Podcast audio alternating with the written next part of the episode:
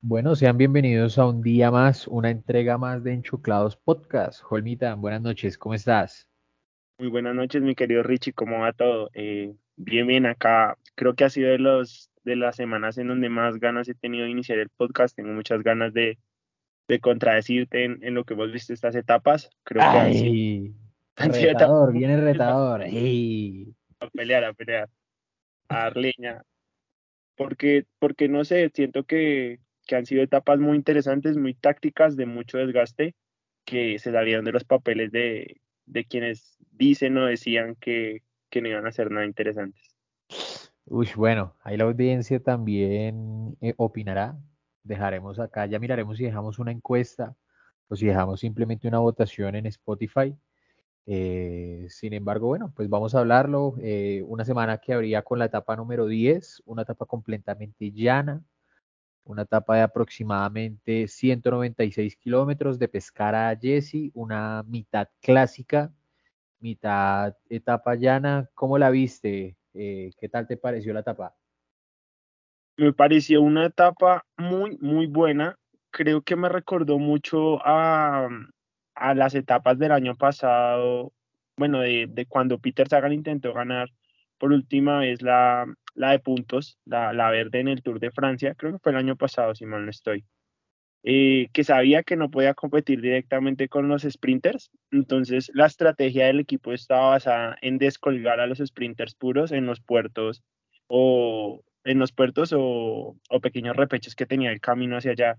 Y de hecho, pues lo lograron, porque para resumir así rápido, en la, a 80 de meta se viene a quedar Caleb Iwan y en el segundo puerto, que fue a 69 metas, ahí no a quedar Cavendish, o sea, hicieron un descarte total con el agravante de que esta vez no era únicamente el Bora y, y Peto Sagan poniendo dura la carrera, sino en e, el día de hoy es, bueno, ese día están interesados dos equipos, como lo eran el Alpecin y el Intermarché, que pusieron una carrera durísima y no dejaron descansar a ninguno de los de la general, que recuerdo que se mencionaba en aquel tour que muchos decían o se molestaron con el Bora por la intensidad que puso de carrera en días que, que esperaban recuperar. Y creo que eso fue lo que pasó en esa etapa 10.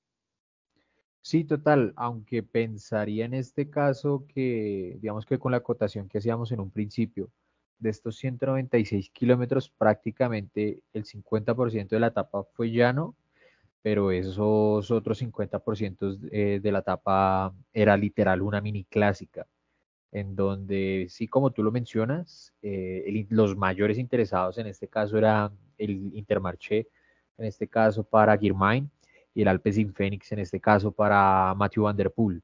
Dos ciclistas que nos han demostrado en este año Girmain, en años anteriores Matthew Van Der Poel, que vienen a ser quizás eh, de los mayores especialistas en esta modalidad.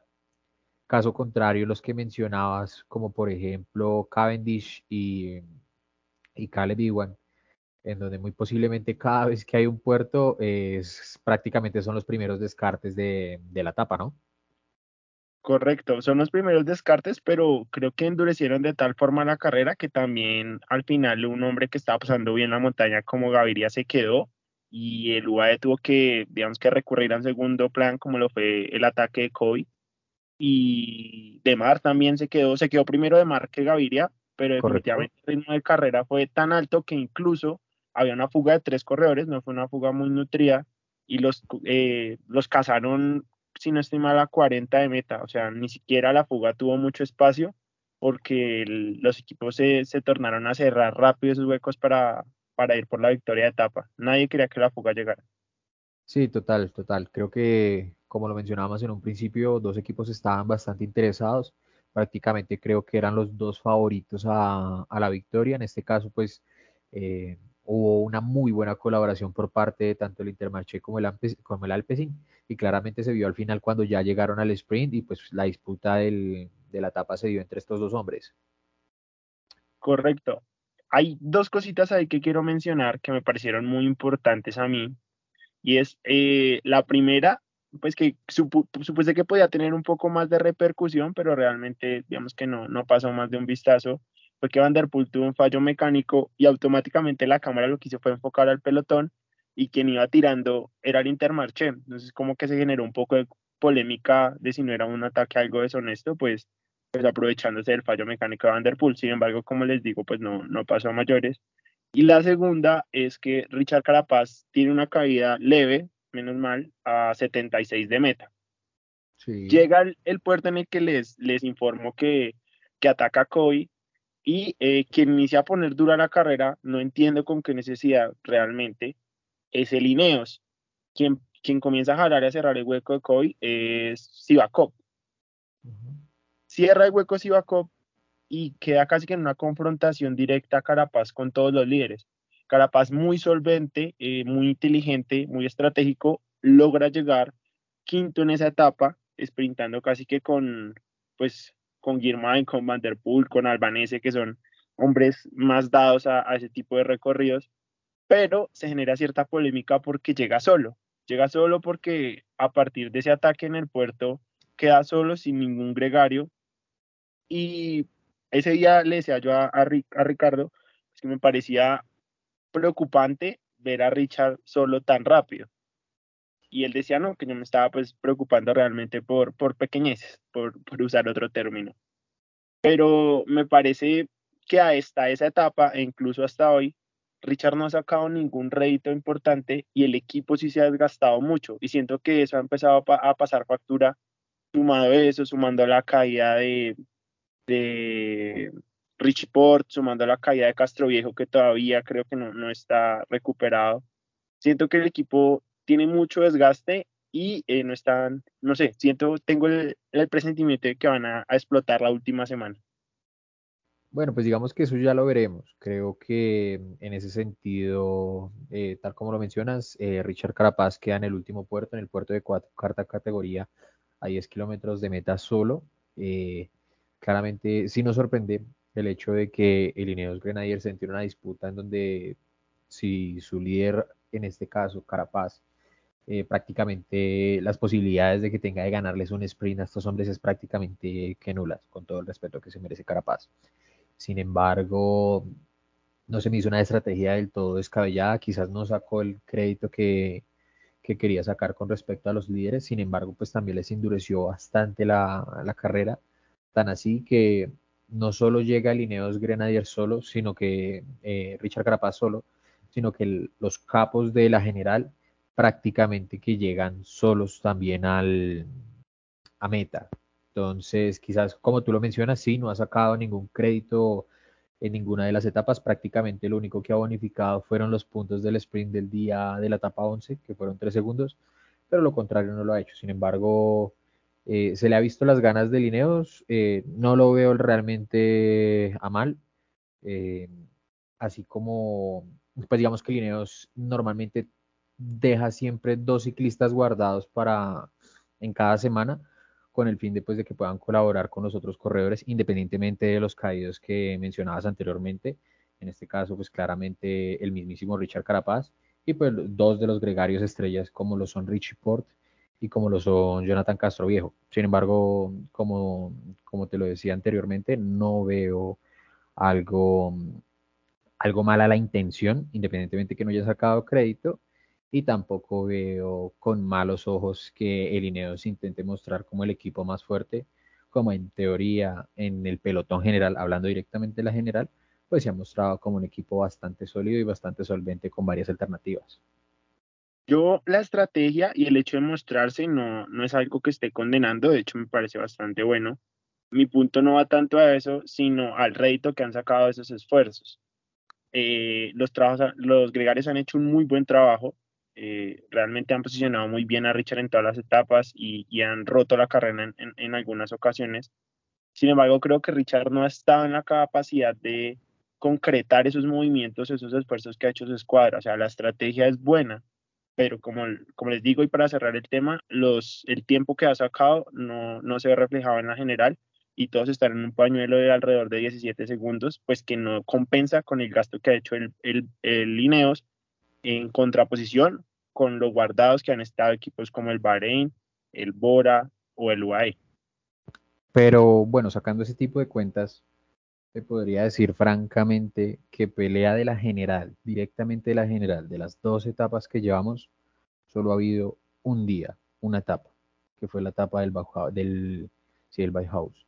De lo contrario, mm, de las dos etapas, prácticamente el único día que ha, peleado realmente la general solo ha sido ese, ni siquiera el día del Edna, como para llegar a pensar que, mm, que independientemente del ritmo que ha intentado colocar el Ineos, pues no haya sacado crédito teniendo en cuenta que, digamos que los ataques los ha hecho directamente Richard Carapaz, pero eh, etapas duras de, pelea de pelotón, como te lo dejo en claridad, solo ha habido una. ¿no?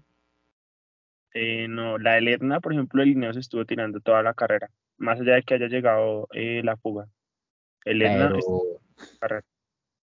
En el Etna, pues digamos, o sea, con todo respeto te lo digo, y es que el pelotón general, o sea, independientemente del ritmo que se colocó, el pelotón general llegó juntico, sin ningún cambio de ritmo de nadie, sin ninguna intención de nadie, ni siquiera del mismísimo Richard Carapaz.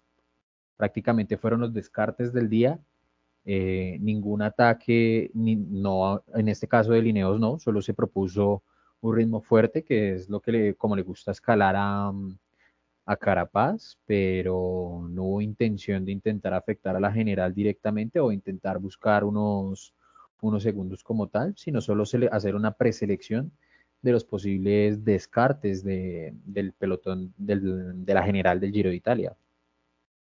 No sé, no, no estoy de acuerdo. Veo muchas etapas en las que sí ha habido desgaste. Sin embargo, como, como, lo, como lo mencionabas al inicio, creo que al final, en la tercera semana, pues empezaremos a darnos cuenta quién, quién vio mejor ese gasto y si el Lineos, como dices, pues llega bien preparado, por lo menos con un par de hombres que estén respaldando en la parte más difícil del giro a, su líder, o si por el contrario el equipo llega destrozado y Carapaz tiene que afrontar la última semana sola. Vamos a ver.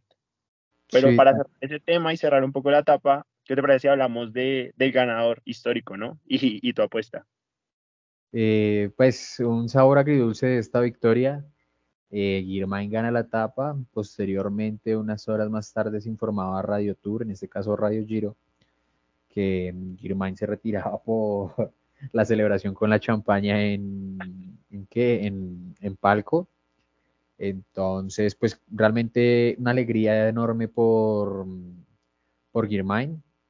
Sin embargo, pues dejo esa, esa acotación de agridulce porque realmente que se retire un, hombre como él, estando solo a cuatro puntos de la maglia Chiclamino, eh, prácticamente que deja pues muy cerrada la, la disputa por la maglia. En este caso estaba más abierta y pues lastimosamente se retira mi ganador de la maglia Chiclamino. Creo que, creo que si el libreto hubiera estado en una película de tragicomedia, yo no me lo hubiera creído. O sea, es, realmente entre triste y gracioso, obviamente, pues esperando que no, no haya mayores consecuencias para, para su integridad física. Realmente me pareció muy gracioso como, como ocurrieron las cosas. Todos nos enteramos cuando sucedió, nos dio risa hasta que ya dijeron como que, hey, parece que por esta situación Girmain se va a retirar. Sí, total, total. Y lo que, lo que le digo, o sea, si, si lo ponen en una película, créame que se ve como una comedia más que como algo que podría pasar. Y efectivamente hasta para ganar hay que tener costumbre. Sí, sí, sí, total. Pero mira que, mm, bueno, eh, algo que mencionaba mucho en los periódicos, y en este caso si quiero ser algo crítico, es que nombraban que es el primer africano en ganar en un Giro de Italia y eso es totalmente falso. Creo que los periodistas que hablaron no olvidaron de un, se olvidaron de un tal Christopher Froome, que no solo ha ganado etapas en las tres grandes, sino que ha ganado las tres grandes. Eso por un lado. Digamos que lo que corregiría en ese caso el, la premisa con la que se hacía el postulado en muchos de los periódicos es que no es el primer africano, sino que, pues digamos que podría decirse que es el primer eh, ciclista de raza negra que gana en una gran, una gran vuelta no sé si me corriges, pero me parece que Chris Froome es sudafricano, si mal no estoy. Correcto, correcto. Eh, sudafricano, pero en algún momento también había visto un post en donde tenía mm, ascendencia keniata. Ok, ok, no, no, no conocía esa parte. Sí, sí, sí. Entonces, bueno, igual, pues una lástima que se retire. Como lo mencionábamos al principio, risas, luego caras de preocupación, no solo por la fanaticada, me imagino que la preocupación por el equipo también es bastante alta. Hasta el día de hoy, Girmain todavía no ha tenido una alta médica para poder trasladarse a, su país natal. Eh, todavía sigue internado, sigue en estudios, eh, está, eh, pues, de cierto modo, con, en la vivienda que, que en este caso le, le proporcionó el Intermarché para que pueda descansar. No está hospitalizado, pero pues sí está en constante revisión para ver cómo va el avance de su ojo. Y hablando del sprint del final, fue impresionante cómo le abrieron hueco Van der Poel y Girmain en un segundo al, grupo que llegó a, cerrar la etapa, a sprintar. O sea, fue increíble cómo lo soltaron. Diría uno, no, los demás van lentos. Una potencia en las piernas. Obviamente cada uno con un sprint muy diferente. El de Van der Poel más explosivo. Tal vez si hubiera quedado más corto hubiera ganado y el de Girmain una velocidad sostenida realmente impresionante. Como yo te decía, o como yo lo veo, Girmain es un corredor que actualmente está hecho para este tipo de finales. En un sprint puro no tiene ninguna posibilidad con un sprinter, no, no tiene los vatios, eh, pero en un sprint así que, que sea del 2% para arriba, creo que es un claro favorito. Bueno, total, seguiré opinando totalmente lo contrario a lo que, a lo que opinas. Para mí también puede llegar a sprintar muy bien en los, en los sprints netamente llanos. Sin embargo, bueno, tal cual como lo mencionas, pues prácticamente todos los corredores con los que llegaron eran escaladores puros. En este caso, pues estos dos corredores son clasicómanos prácticamente tirando a sprinters. Entonces, la calidad entre la especialidad de unos corredores con respecto a otros se mostró en el primer instante que lanzaron el sprint a más de 300 metros de meta, en donde sacaron una luz bastante generosa con respecto a los otros corredores que querían disputar la etapa, pero en un parpadeo se dieron cuenta que las posibilidades de intentar ganarles eh, prácticamente eran nulas. No, y que definitivamente era su día, porque ahí ya cerrando la etapa, no sé si viste también que, cogió por un camino diferente y le tocó como recomponer la dirección para, para poder llegar nuevamente al, al pelotoncito, por decirlo así, ya de cierre. Sí, diríamos que es la suerte del ganador. Eh, sí, pero fue gracioso. Sí, sí, sí, lo hizo, la verdad lo hizo bastante bien. Domenico ahí se sacrificó bastante para poder apoyarlo en el sprint. Creo que lo regañó, viejito, ¿para dónde va? Sí, claro. Pero bueno, pues son cosas que suceden en carretera. La verdad, también viéndolo desde la cámara aérea, no se veía muy bien señalizada la ruta. Eh, hubo fue unos segundos de duda y pues claramente los otros tomaron por la ruta que era y él pues quedó a cola de pelotón. Correcto, Richie. Pues yo creo que eso es lo más importante de esa etapa, que para mí sí fue muy importante mirar todo lo que sacamos, pero bueno, pues tú dices que fue aburrida y, lo respeto. No lo comparto, pero lo respeto. Yo debo reconocer y debo decir que de estas dos etapas que han transcurrido hasta el día de hoy, y me sostengo en mi afirmación, solo he visto dos etapas interesantes. Realmente las demás las he visto por, por fanatismo, porque me encanta ver ciclismo. Sin embargo, no me ha gustado ni la propuesta que ha que ha presentado la general, ni como en un principio de las primeras etapas no hubo propuesta por parte de la fuga. Ok, ok. Bueno, vamos a la siguiente etapa a ver si te mantienes en esa perspectiva. Bueno, pasamos a una etapa 11, una etapa, la etapa más larga del Giro de Italia. Eh, la segunda, no, perdóname, la, la, etapa 12 fue la etapa más larga.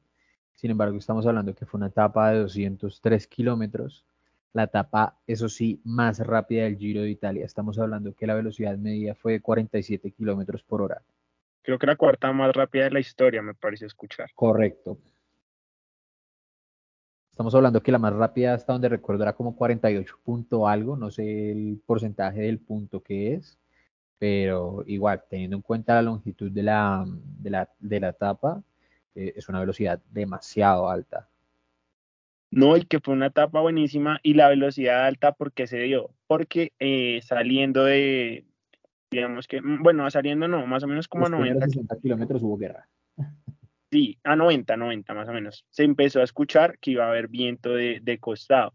Entonces comenzó a haber mucha tensión en el pelotón, tanta tensión y tanto comenzaron a jalar los equipos importantes que a 80 kilómetros de meta se quedó otra vez Caleb Iwan claro candidato para el sprint de ese día y que creo que yo era la última oportunidad que tenía un sprinter como él para poder llegar a, cerrar una etapa. eso también, ahí yo creo que de una vez nos dejaba ver que, que él se iba a retirar, definitivamente no, no iba a completar las tres semanas, un tema que realmente para mí es un poco, no sé, antideportivo e incluso diría que molesto. Y, y automáticamente comienzan a, posicionarse los equipos grandes. Creo que salvo para el UAE, que tiene sus dos basas, todos los equipos de los sprinters comenzaron a ahorrar energías. Y quien se puso a tirar, ¿quién fue? Fue eh, el, el, el, Bora estuvo tirando, el Bahrein, perdón, el Bahrein estuvo tirando y el, el Ineos estuvo adelante con Ben Swift y nuevamente estaba Carapaz solamente con Ben Swift.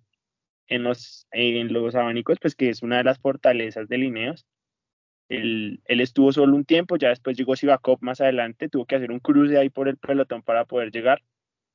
Pero eso también hizo que muchos equipos, como digo, salvo el UAE, que por Almeida y por Gaviria tuvieron que hacer el desgaste, eh, estuvieron ahí reservados, eh, guardándose para montar los trenes al final. Sí, tal cual. Y acá también hay un tema que fue muy gracioso, no sé si viste, Richie, que eh, Richie Port tuvo una falla mecánica, con que se le zafó la cadena. El hombre se baja, intenta ahí posicionar nuevamente la cadena, llega el carro de Lineos, le bajan una bicicleta, el mecánico se acerca y cuando se la va a entregar, eh, Richie Port se sube nuevamente a la bicicleta y el mecánico lo empuja. O sea, pero en la bicicleta que ella tenía dañada y dan como, no sé, tal vez unos 10 metros y pues se dan cuenta que está dañada y como que Richie Port dice, ¿yo qué estoy haciendo? Una desconcentración, supongo, y se baja y toma ahí sí la bicicleta que le traía al mecánico. Pero no entiendo tampoco el mecánico por qué lo empujó si sabía que la bicicleta estaba dañada.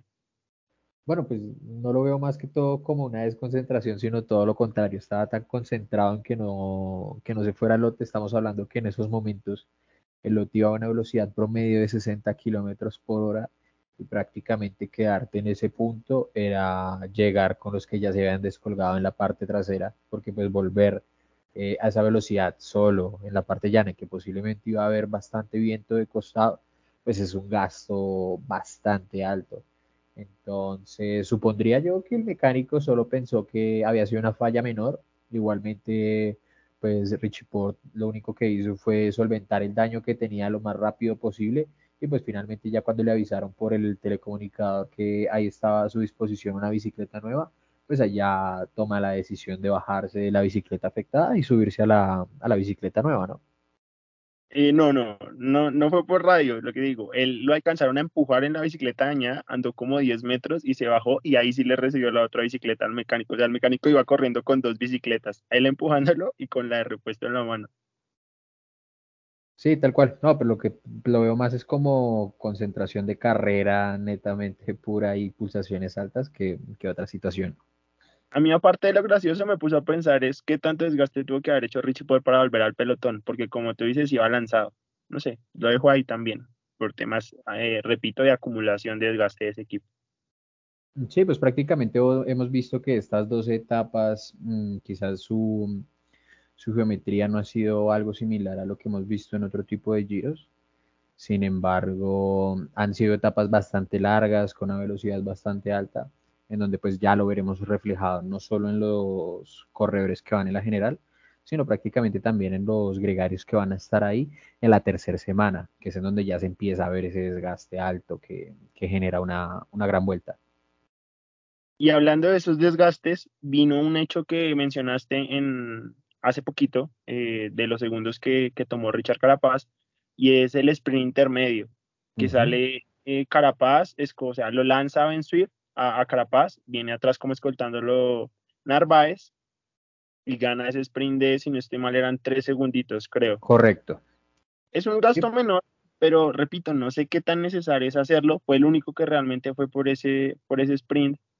Y pues no sé, no, no sé qué tan necesario era hacer. Recuerdo, por ejemplo, que el año pasado quien estuvo peleando así como las, los, las bonificaciones intermedias fueron Egan Bernal y, Renko Benpoy. Y Remco, pero sí, sí recuerdo, por ejemplo, una etapa en la que Renko salió a, por todo con, por la unificación y quienes salieron de Lineas fueron Pipo Gana y Castro Viejo, si mal no estoy. Narváez. Y ellos que, eso, y Narváez, fueron los que cerraron, ellos fueron los que hicieron el gasto para que Remco no unificara, pero, pero Egan no se desgastó.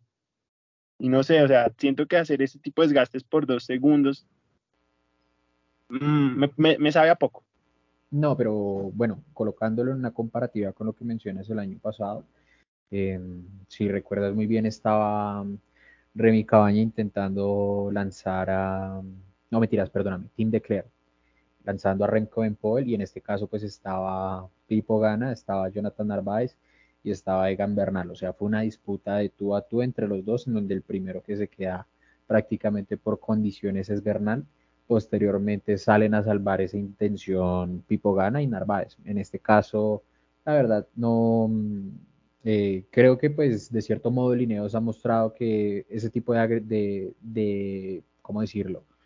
De juego agresivo lo, lo ha mostrado en, en, los últimos dos años, teniendo en cuenta que ha tenido que modernizar un poco su estilo de juego, ya que había situaciones que se les prestaban con mayor facilidad en la década anterior, pero claramente por facilidades económicas de otros equipos y por corredores que han salido de renombre y que están corriendo en otros equipos, las fuerzas se han visto bastante igualadas. Entonces, creo que no es una renta que esté mala de, obtener, prácticamente que lo dejaron muy bien lanzado ahí. Entonces, creo que es una buena renta, independientemente de lo sucedido. Igual, pues posteriormente llegó con el pelotón general, no, no perdió tiempo al final de etapa, ganó tres segundos, está segundo en la general, entonces también muy bien por, por Ineos. Sí, correcto, en esa bonificación eh, sube al segundo lugar, en ese sentido pues tienes toda la razón, eh, se acomodó. el tiempo con Almeida.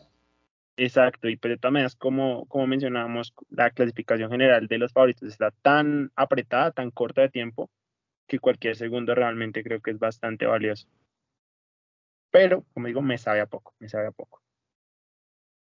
Bueno, ya veremos en las etapas posteriores y ya como para, para dar el toque final a la etapa, una etapa que se disputa um, al sprint, una etapa que todos pensábamos que le iba a ganar Fernando Gaviria, hasta las mismas cámaras que mostró eh, la página Belón, mostraban las caras del team de DSM y del, en este caso del UAE, y Machín se veía muy contento hasta que pues le sale una sorpresa al final a, a Gaviria.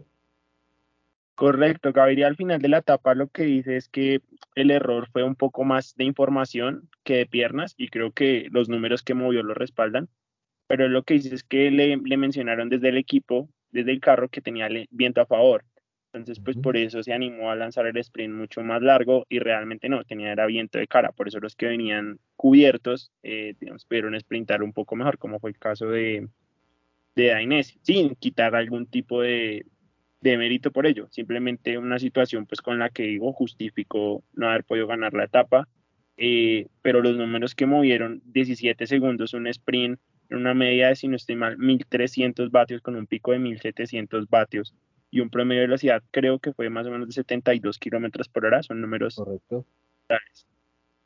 Sí, igual, uf, una destreza realmente exorbitante por parte de Alberto Dainese, el remate final, los últimos 50 metros que hace en ese sprint prácticamente son fantásticos y bueno, le da la posibilidad de llevarse en este caso su primer victoria en el Giro de Italia. No, y la cara de, de Gaviria cuando lo ve pasar al lado, creo que, creo que ni él mismo se lo esperaba. O sea, para mí fue una cara más como de impresión que otra cosa porque era, era un invitado que nadie tenía pensado en ese comedor. Sí, tal cual. Pero bueno, pues esperemos que en las dos etapas que quedan prácticamente para los sprinters eh, pueda eliminar esa zozobra que tiene para ganar un sprint y bueno, se pueda llevar al menos uno a casa.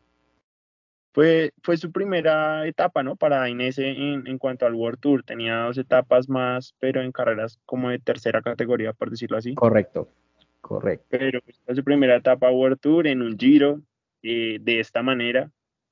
Entonces creo que, que muy valorable la, la, primera victoria italiana del Tour, fue, así que también digamos que pone un poco en alto el nombre pues, del país en su carrera. Sí, claro, teniendo en cuenta que pues Italia es el, país más ganador en el Giro y que en este momento no tienen un, posible candidato a la general, creo que es un buen premio de consolación para el país, para los fanáticos que claramente están acompañando la carrera y bueno, un plus más para el DSM que claramente también está haciendo un gran Giro de Italia. Y una muy mala temporada. Eh, era el peor equipo detrás de la Astana y bueno, ahorita es el penúltimo peor equipo. Bueno, sí, ahorita pues claramente creo que es un equipo, mm, creería que por su límite de, mm, corredores, mm, condicionado a ciertas carreras y apostar pues prácticamente o a unas grandes vueltas con, en este caso, con Romain Bardet o a unas carreras de segundo nivel, pues con los demás, los demás corredores que tienen en su, en su palmarés.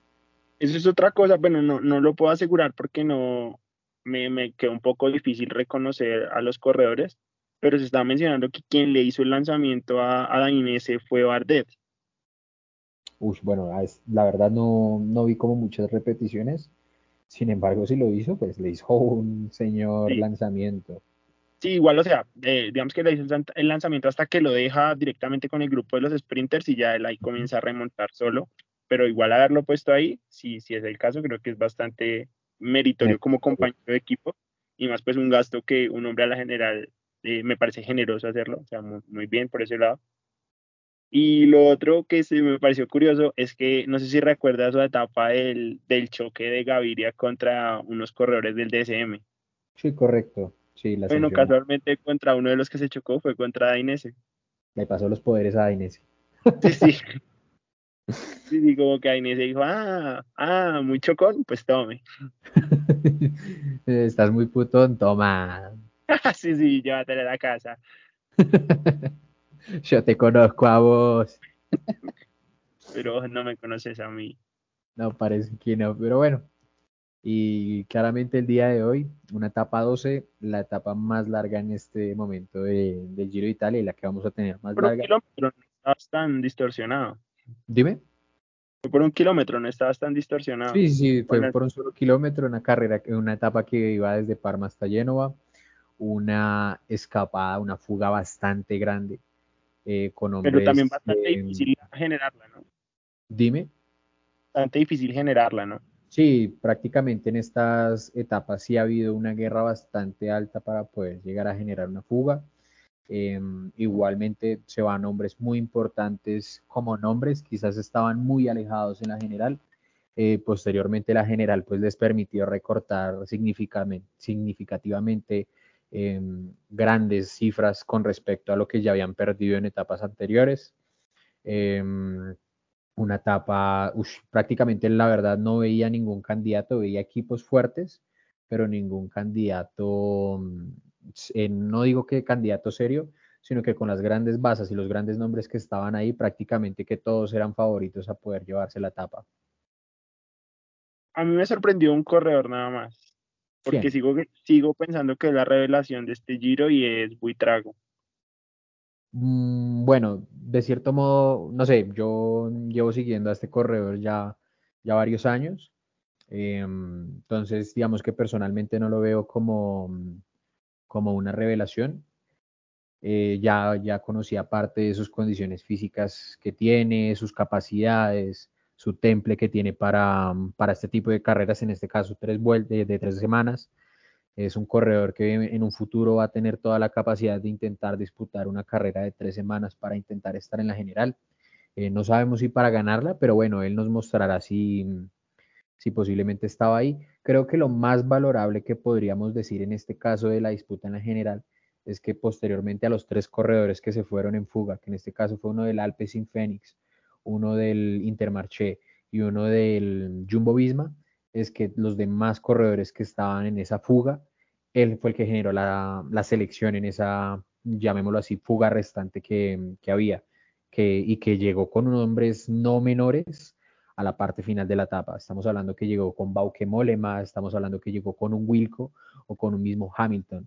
Entonces, pues claramente chapó por él, bien que se esté mostrando como el buen corredor que es y que pues el público también se vaya aprendiendo su nombre porque va a ser un corredor que puede que, deje en alto el nombre del país en futuros años. Richie, y me quiero detener ahí en un nombre que mencionaste y ese es de Wilco Kelderman. Eh, no se te hace un poco arriesgado dejarlo entrar nuevamente a la general. Y no lo digo porque la vaya a pelear, porque claramente eh, los desgastes que ha tenido que hacer para estar en las fugas y recuperar esos tiempos han sido bastante importantes como para permanecer adelante. Pero tenerlo a dos minutos le da nuevamente jugabilidad Bora con cuatro asas. Bueno, con tres, perdón, con tres. Sí, total. La verdad, no sé, se me hace que este pelotón general ha sido bastante permisivo. Hemos visto que en este caso Wilco ha regresado y no ha sido el único. Estamos hablando de que em, el, filósofo del COFIS ha regresado también al pelotón general y se ha posicionado muy bien, que en algún momento volvió a estar ahí Tom Nomulan, independientemente que pues etapas posteriores perdió de nuevo una minutada, pero si están permitiendo que nombres muy importantes primero se vayan en las fugas y segundo pues que tengan otra vez las posibilidades y cartas, no digo que para pelear la general, pero pues si son cartas como tú muy bien lo mencionas, para poder llegar a pelear, a pelear y complicar la general con respecto a otros equipos. Correcto, o sea, yo me imagino, por ejemplo, en una etapa como, como la de la que viene mañana, que es tipo clásica, eh, la que viene pasado mañana, perdón, pasado mañana, mandando a un Wilco Kelderman en fuga, que claramente no va a llegar por el desgaste, pero estando a dos minutos obliga a los otros equipos a tirar con todo y el Bora puede reservarse y en ese caso no tendrían que depender únicamente de lo que jale el INEO, sino que muchos otros de la general tendrían que involucrarse a cerrar esas fugas. Sí, total, totalmente de acuerdo. Sin embargo, sin embargo, lo, creo que lo más rescatable en la etapa del día de hoy es que, bueno, esta fuga fue permisiva, teniendo en cuenta que el día de hoy el INEO les dijo claramente al Trex y Gafredo como, hey, ustedes son los que están llevando la maglia rosa, el día de hoy ustedes son los que tienen que trabajar eh, fueron bastante permisivos, eh, recuperaron pues una minuta a otros corredores que como bien te decía estaban eh, ya alejados de la general y otra vez se vuelven a posicionar un poco cerca y prácticamente que pierden más de nueve minutos con respecto a los ganadores de, al ganador de etapa. Y creo que el llamadito de atención no fue solamente para el Trek, que claramente es uno de los mayores responsables por portar la camiseta, sino para otros equipos que realmente, como te digo, por ejemplo, el Bahrein no ha hecho ningún tipo de desgaste. Eh, el Bora, son equipos que vienen muy bien montados, que estaban peleando la general, pero no están poniendo hombres para este tipo de días. le están recargando todo el trabajo a alineos. Sí, total. Digamos que en ese sentido em, podría llegar a recordarles a la fanaticada que algo muy similar se les escapó de las manos una general hace muchos años en un tour y pueden buscar en Google a Oscar Pereiro, el español Oscar Pereiro que ganó ese Tour de Francia, si no estoy mal fue el del 2007, en donde no le dieron importancia a la fuga y en ese día Oscar Pereiro se subió como, como líder en la general, no lo pudieron bajar y fue el, siguiente campeón de, de ese Tour de Francia. Entonces creo que también se están recostando, como tú muy bien lo mencionas, en el gasto que está haciendo el Ineos y pues los otros prácticamente que se están es escondiendo esperando a ver quién pone rueda. Entonces creo que también fue una muy buena estrategia de Ineos en el sentido de demostrar que no son los únicos que tienen que, en este caso, que pelear por la general, sino que si hay serios candidatos de otros equipos, claramente también tienen que hacer un gasto y no lo pueden hacer solo ellos.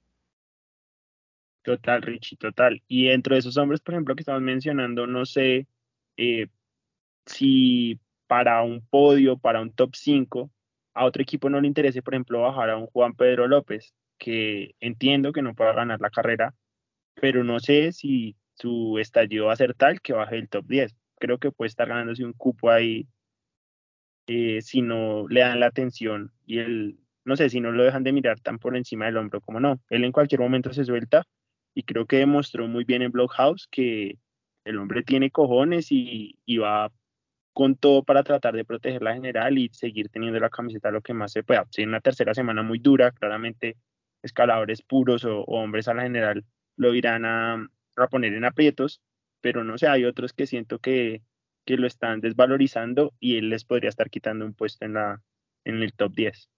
Pues digamos que en ese sentido, no sé si recuerdas el año pasado en Vuelta a España que el líder fue, no recuerdo en el equipo, pero sí sé, sí sé que es el corredor que ahorita está corriendo en el Grupama francés que es Attila Walter. Eh, lo dejaron estar varios días con, la maglia de líder y posteriormente no lo pudieron bajar de, ese top 10. En este caso, pues prácticamente Juan Pedro lleva nueve etapas como líder, contando la de mañana. Eh, solo hay dos corredores que se han colocado la maglia rosa en este momento, que es Matthew Van Der Poel y, y Juanpe.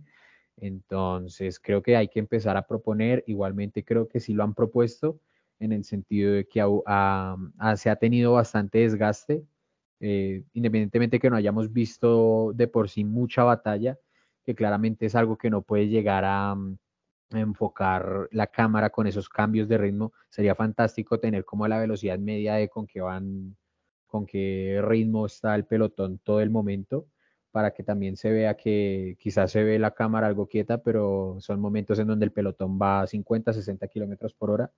Puede que le hagan el gasto en, la tercera semana, pero pues creo que todo lo dejas en una incógnita porque no sabemos si él tiene las condiciones o no las tiene. Y como lo se ha mostrado, creería que puede llegar a tener condiciones para aguantar la tercera semana.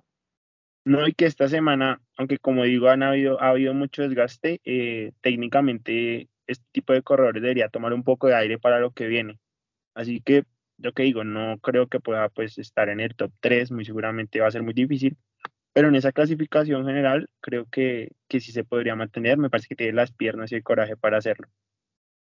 Sí, total, total. Digamos que en ese sentido también hay que tener en cuenta que los que están prácticamente del top 10 al, al top 20 son corredores que tienen que ayudar a los que están en el top 10.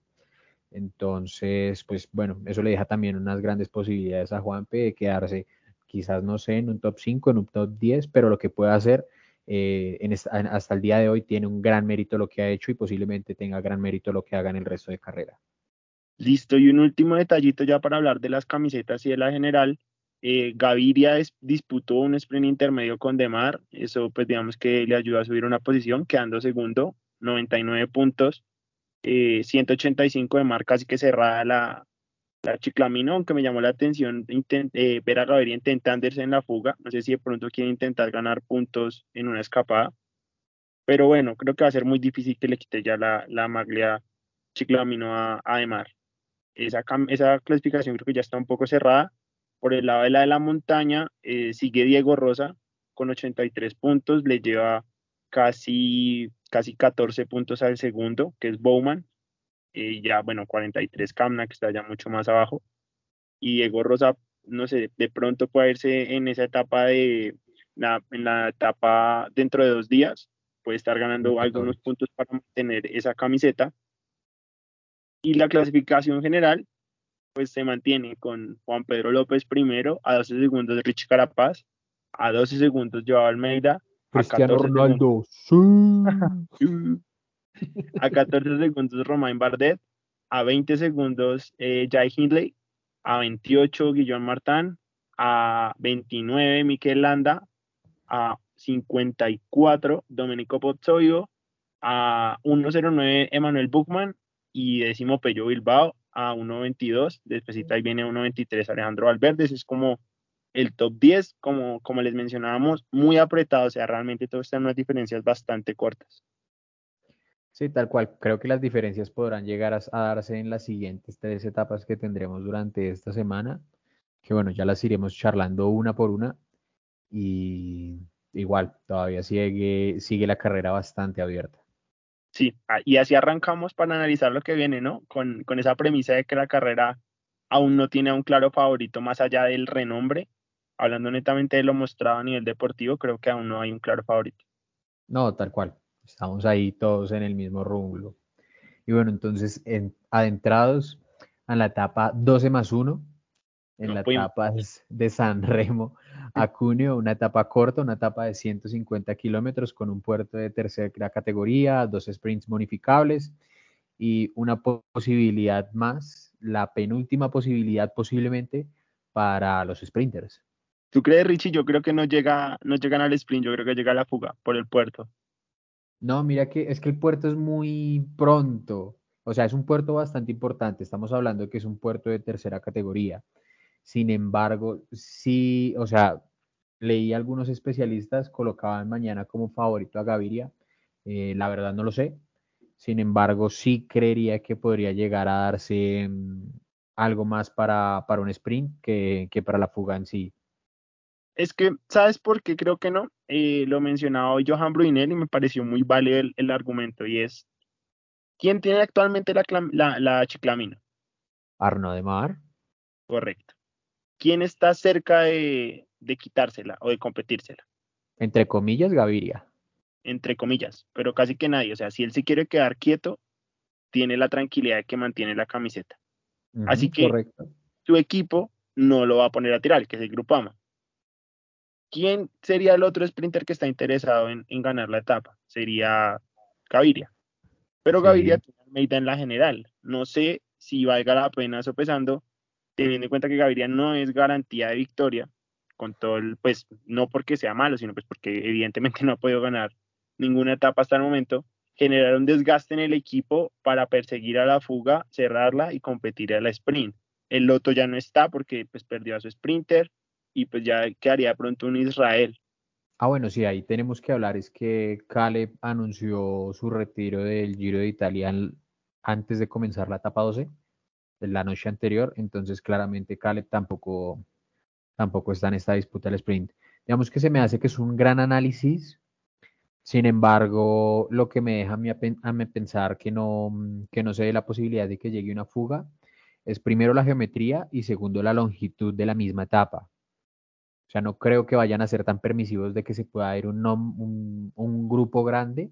Hemos visto que en las dos, tres etapas posteriores que se corrieron, em, prácticamente ha habido una guerra infernal para dejar ir a uno y otro y pues posteriormente sí se, se filtra la fuga. Entonces, en este caso, puede que, creería más es que se puede llegar a quedar recortado Arno de Mar. Pensaría que no, que no entraría esa la disputa del, de la etapa. Sin embargo, sí, sí llegaría a pensar igualmente que, que se dé al sprint. Pues bueno, Richie, eh, vamos a ver qué pasa mañana. Me parece que va a ser una etapa interesante ese duelo entre sprinters y, fuga. Pero para no tener más el miedo de decir 12 más 1, ¿qué te parecíamos el brinco a la etapa 14? Me encanta el número de la magia, el número de Chicha Dios. a ver, ¿qué, nos trae la etapa 14, Richie? Bueno, estamos hablando de la etapa que se correrá el 21 de mayo de Santena a Turín. Una etapa igualmente corta, estamos hablando que es una etapa de 147 kilómetros diría yo que una etapa trampa como especie de mini clásica no tan clásica. ¿En qué sentido? Hay varios puertos de segunda categoría, uno de tercera, dos sprints bonificables, uno muy cerca a línea de meta. Se me hace que la geometría está para que pueda iniciar en este caso por fin la tan alenada guerra del pelotón general. Y los kilómetros están, yo recuerdo que Harald Tejada contaba en el giro pasado la etapa que ganó Egan atacando súper de lejos. Que Egan, cuando, que se recortó la etapa por nieve, por clima. Que Egan le dijo como, mijo, hoy apriete porque ya que la etapa está cortica, vamos full gas toda la etapa. Y eso lo he escuchado eh, varias veces, eh, que cuando la etapa es corta es muy difícil llevar un control, todo el mundo va a full gas. Y con este recorrido yo creo que esta va a ser una de las etapas más importantes del Giro y creo que esta va a definir tiempos importantes. Es más, para mí esta va a ser mucho más importante que las de alta montaña. Podría llegar a ser. Igualmente, pues eh, la etapa 20 también la tengo ahí en el radar. Entonces, sin embargo, sí estoy totalmente mm, de acuerdo contigo.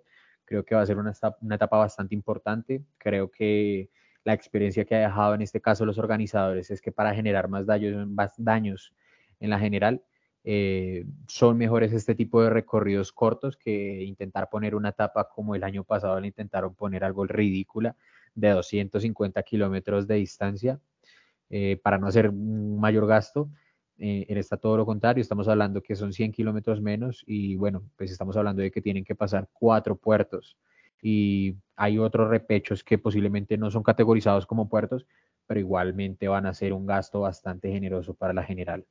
No hay que son puertos cortos, son puertos, el más cortico es de 3.6 kilómetros, el más largo de 5.1 kilómetros, pero las pendientes son del 7 y el 8% respectivamente, o sea, va a ser... Presentamos tocan el doble dígito. Exacto, o sea, realmente lo van a sentir, van a salir destrozados de esa etapa y lo que mencionabas ahorita, ya que el Ineos, por ejemplo, está peleando esos sprint intermedio, un sprint, un sprint al final de la etapa que bonifica, creo que podría llegar a ser interesante para, para algunos.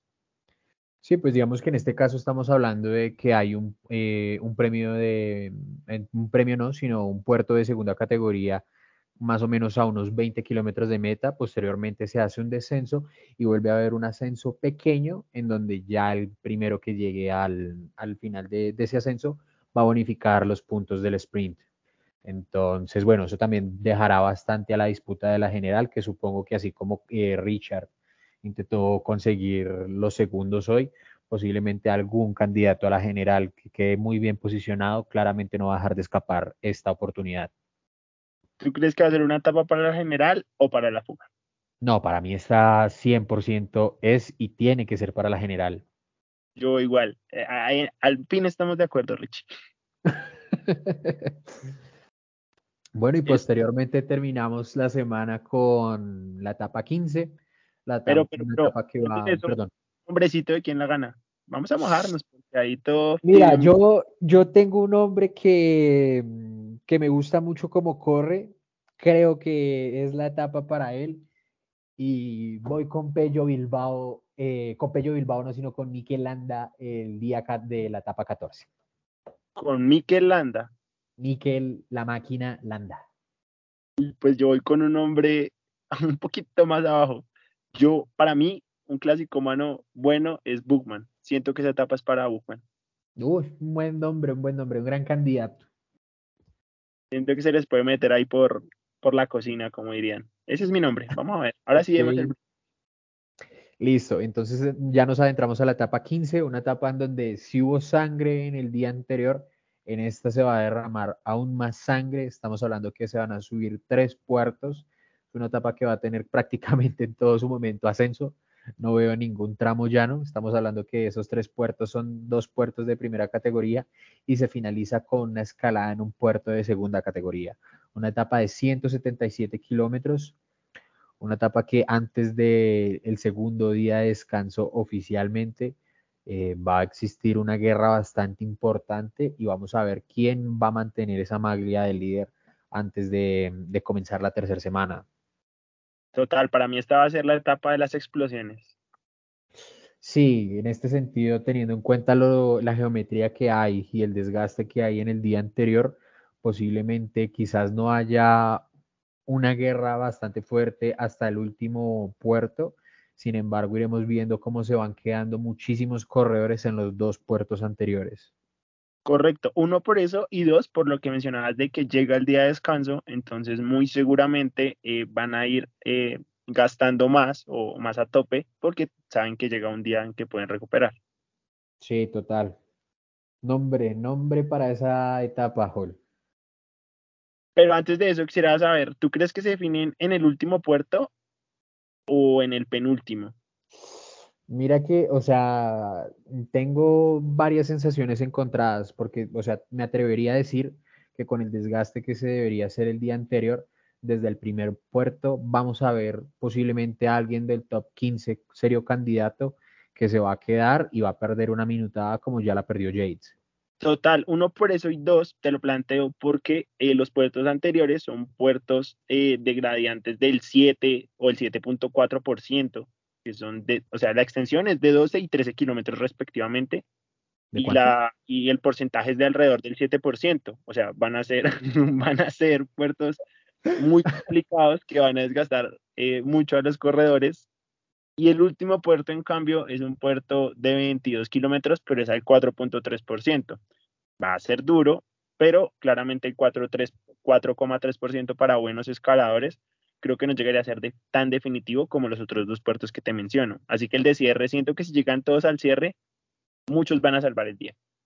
Sí, total. Sin embargo, o sea, sí creo es que tal cual, como tú lo mencionas, en los dos primeros puertos se van a quedar ellos candidatos y posiblemente en el, en el puerto final, eh, si hay algún ataque es porque ya están viendo que alguno está haciendo malas caras o lleva malas sensaciones y tienen la posibilidad para descolgarlo o en su defecto van a llegar al sprint hay que tener un punto en cuenta y es que hay segundos de bonificación unos kilómetros antes de llegar a la meta, independientemente que no haya un descenso ahí. Sí, sí, les estoy viendo casualmente acá en, el, Correcto, entonces va a haber igualmente para llegar a esos segundos una disputa bastante importante para la general que posiblemente si hay alguien que va del gancho, que va bastante mal, claramente en ese punto puede que empiece a perder unos segundos o quizás unos minutos bastante importantes para su lucha en la general. Otra camiseta que creo que va a empezar a definirse ahí posiblemente desde los fugados es la de la, de la montaña, que va a dar buen puntaje. Sí, total. Digamos que hay un serio candidato en este caso que es eh, Diego Rosa. Creo que el segundo es este corredor del Jumbo Visma, Boom. Entonces, creo que pues en este sentido no creo que les dejen la posibilidad de bonificar mucho, a menos de que vayan a ritmo del pelotón general e intenten ganar el sprint para poder sumar esos puntos pero en este caso creo que van a sumar otros, posiblemente los que más sumen en este sentido sea el pelotón general. Pues realmente yo creo que se viene un etapón, eh, el, prime, el abrebocas de la semana 3, el que va a romper más de un corredor, y mi nombre, ahora sí, acá me voy a, me voy a mojar fuerte y es Romain Bardet. Uy, Romain, Romain Bardet, un gran nombre. Mira que en este sentido yo voy a irme quizás a la fácil, voy a irme con un candidato algo, algo serio y creo que en esta sí voy con Richard Carapaz. No sé, yo, yo creo que Richard va a empezar a flaquear acá. Mm, esperemos, esperemos.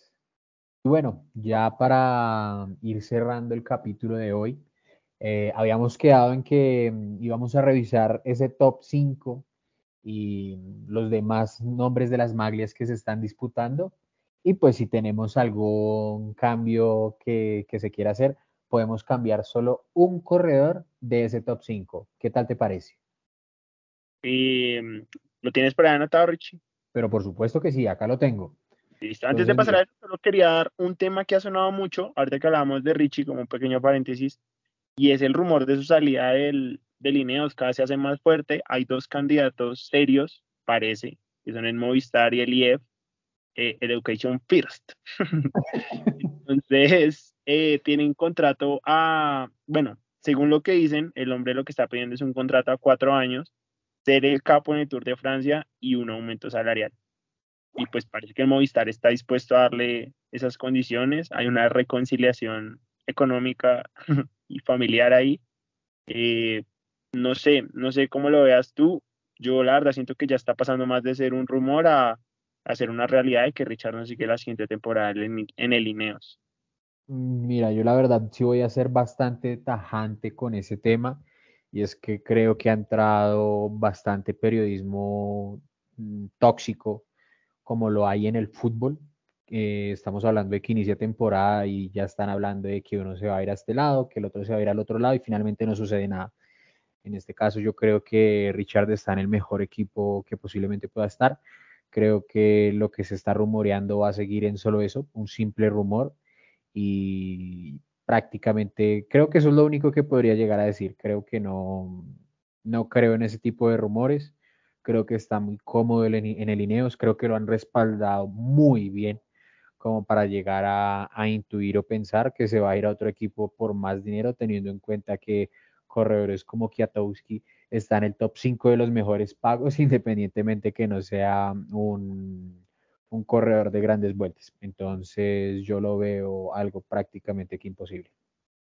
Correcto. Vamos a ver, vamos a ver qué sucede. Se me haría una muy mala decisión aparte, pero bueno, pues el, el tiempo irá mostrando qué decidió Richard. Ahora sí, Richard. En ese momento miraremos si hizo una López o si no. Siento que no era necesario tu comentario. Yo siento que sí, yo siento que sí, aunque se toquen heridas. Pero bueno, eh, yendo al grano. Entonces, te cuento tu top, tu top 5. Eh, primer lugar, Miguel Ángel López. Segundo lugar, Richie Carapaz. Tercer lugar, Romain Bardet. Cuarto, Chicone. Y quinto, Yates. Ok, ok, ok. O sea, te dejo la posibilidad, es que puedes cambiar el orden de los, de los corredores que tienes ahí pero solo puedes cambiar, o sea, puedes quitar solo un nombre. O sea, por colocarte un ejemplo, quitas a Yates y colocas a Sosa. Lo puedes hacer. Uy, imagínate, ¿en serio me vas a dar ese cangazo de poner a Sosa? Posiblemente. ok, ok, bueno. Lo, aquí lo que pidas se te da. Pídemelo por los méritos de tu infancia, que nada te será negado. A ver, repíteme, anoto acá rápidamente. Está López, Richie, Bardet, Chicone y Simon Yates. Chicone y Yates. Listo, ok. Bueno, y solo puedo cambiar un nombre, o sea, yo ya me fui con tres al vacío, con López, con, con Yates. puedo salvar. ¿puedes, ¿Puedes cambiar el orden? Eso sí, o sea, si quieres pasar en este momento de Yates de quinto al primero, lo puedes hacer, pero solo puedes retirar un nombre. Ok, ok, ok, ok. Vale, me voy. Me voy sacando a Chicone y meto a y meto a Hindley. Mentiras, mentiras. Saco a Yates y meto a Hindley. Ok. ¿Listo? Y dejo así. Y dejas tal cual el mismo orden. Tal cual el mismo orden. Ok, perfecto. Entonces te repito cómo queda tu, tu top 5. Primer lugar López, segundo Carapaz, tercero Bardet, cuarto Julio Chicone, quinto Hindley. Correcto, ahí estoy, perfecto. Perfecto, listo. Yo te cuento, acá estoy con eh, mi top 5, no he cambiado nada, soy honesto contigo, aunque no me estés viendo en pantalla. Estoy en primer lugar Richard Carapaz, segundo Joao, tercero López, cuarto Miquel, quinto Tom de Mulan. Cuento, voy a cambiar mi orden. Bueno, con tres. Tú estás fuera ya con tres. Yo acá solo veo dos fuera. Ah, bueno, no pensé que es del Bahrein ya, pero Mira, te voy a, te voy a ser honesto. Puedes sacar a Sosa, va a meter a Sosa por Landa, no sé. Estoy que lo meto, estoy que meto a, a Sosa. Entonces te cuento. Ah. Voy a dejar como campeón y quizás me, me lleguen palos, pero voy con Mikel Landa, campeón del Giro de Italia. Segundo, Richard Carapaz. Tercero, Joao.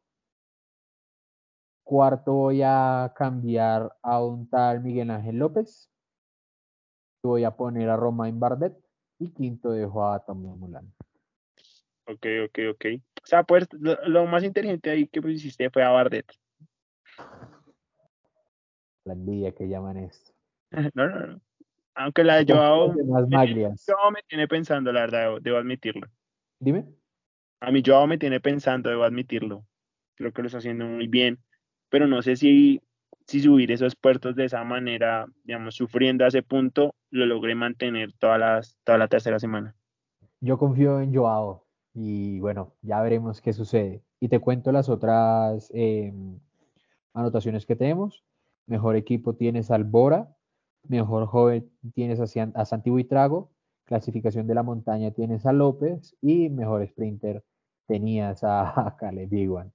En mi sentido, yo tengo mejor equipo Alvarín Victorious, mejor joven Joao Almeida, clasificación de la montaña Bauke Molema y mejor de la Maglia Chicamino, tristemente y retirado con dolor en alma hasta el día de hoy, Girman. No vamos muy bien, ¿no? No, en esta. Es que. ¿Cómo se va a retirar Girman por un corchazo, marica? ¿Cómo van a poner a Landa primero, Son cosas que uno no se imagina que puedan pasar. Ay, ¿Qué pasa si Landa queda campeón acá en, este Giro, Hall? ¿Qué le vas a prometer al público que tanto nos ama y nos escucha? Lo veremos en el episodio 23. Ay, ay, ay. Bueno, ¿quieres decir, acotar algo para cerrar el capítulo de hoy? Claro que sí, Richie. Eh, como todos los, eh, como entre semanas siempre se hace, les recomendamos algunas rutas últimamente el clima está brutal, pero bueno, lo primero que les quería recomendar es que el día de mañana, siete y media de la noche, se va a estar eh, corriendo un, un, un Clipterium, eh, son vueltas alrededor de la Virgilio, básicamente es una carrera de velocidad eh, al sprint, el que, el que mejor sprinte, el que se parezca más a Gaviria gana. Están cordialmente invitados, va a ser, digamos que es un evento muy bonito, que que reúne muchos ciclistas de mucha calidad pues en torno a, ese recorrido, creo que es interesante hacerlo. No sé si tú quieras dar una para el fin de semana, teniendo en cuenta los climas, diría que no muy lejos para que no se, no se mojen tanto. No, no, no, quizás podrías llegar a ampliar la información que estás brindando. a, tu carrera. Eh, eh, ya dijiste punto de encuentro, la hora, si quieren ver el post, yo creo que lo vamos a repostear en nuestras redes sociales para que lo vean. Estamos hablando de que el día de mañana es el día 20 de mayo. Y bueno, creo que tú vas a correr, ¿no? Eh, sí, se va a hacer el intento como por las risas de, de, competir. Espero que me vaya bien, sobre todo no caerme. Va a ser mi debut eh, en una carrera y, y bueno, hacerlo bien. Bueno, acá te mandamos las mejores energías, que te vaya muy bien, que bueno, ya nos contarás más adelante los objetivos que tuviste, si los cumpliste, si no los cumpliste, cómo te fue. Em, lastimosamente no te puedo acompañar el día de mañana, pero mi gran amor por el ciclismo estará ahí contigo esperando que, que puedas dar lo mejor independientemente de la posición en la que estés. Tranquilo, Richie, yo te voy a estar contando si me va bien y si no me va bien voy a hacer como que nunca pasó. y bueno, eh, no olviden calificarnos en Spotify y en las plataformas que nos escuchan. Igualmente seguirnos en nuestras redes sociales. Nos encuentran en Instagram como Enchoclados Podcast. En Twitter nos encuentran como Enchoclados Post. Y esperamos que nos encuentren, eh, que nos envíen sus mensajes y poder encontrarnos de nuevo el domingo que viene con más ciclismo, más Giro de Italia y un resumen de lo que ha sucedido con Holman en la carrera que va a disputar el día 20 de mayo. Muchachos, muchas gracias. Sigan escuchándonos. Queremos eh, saber qué tal les parece el podcast, qué les gustaría que cambiáramos, implementáramos. Estamos pensando en, mejores cosas, en buscar entrevistas, gente nueva. Y bueno, recuerden, pueden seguir en Choclados.